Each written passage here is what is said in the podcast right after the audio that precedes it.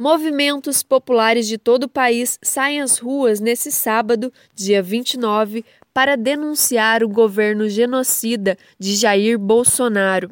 Nessa semana, o país ultrapassou o triste número de 450 mil vidas perdidas para a Covid-19. O Dia Nacional de Mobilização que está sendo chamado de 29M, é uma iniciativa da campanha Fora Bolsonaro, que inclui a Frente Brasil Popular, além de partidos políticos, organizações não governamentais e outros coletivos.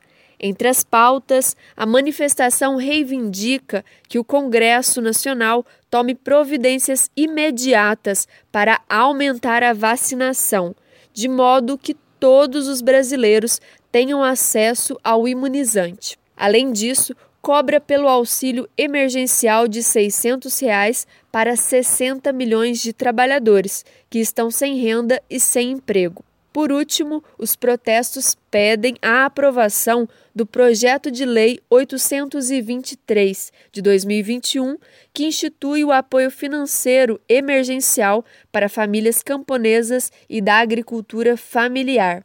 Em Belo Horizonte, a concentração do ato está agendada para as 10 da manhã na Praça da Liberdade. De lá, o ato sairá em fileiras, de modo que seja possível manter o distanciamento social de ao menos um metro entre todas as pessoas. A marcha termina na Praça 7.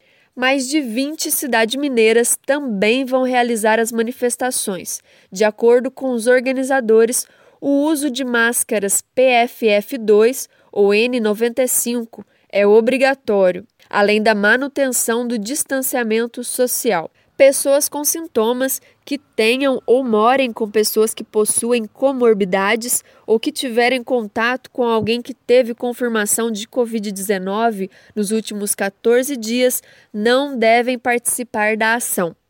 Durante a manifestação, é importante evitar aglomerações, higienizar as mãos com álcool em gel, não compartilhar objetos pessoais como garrafas de água e evitar tocar olhos, nariz e boca sem que as mãos estejam limpas. A relação completa dos atos em Minas Gerais você confere em nosso site brasildefatomg.com.br. De Belo Horizonte, da Rádio Brasil de Fato, Rafaela Dota.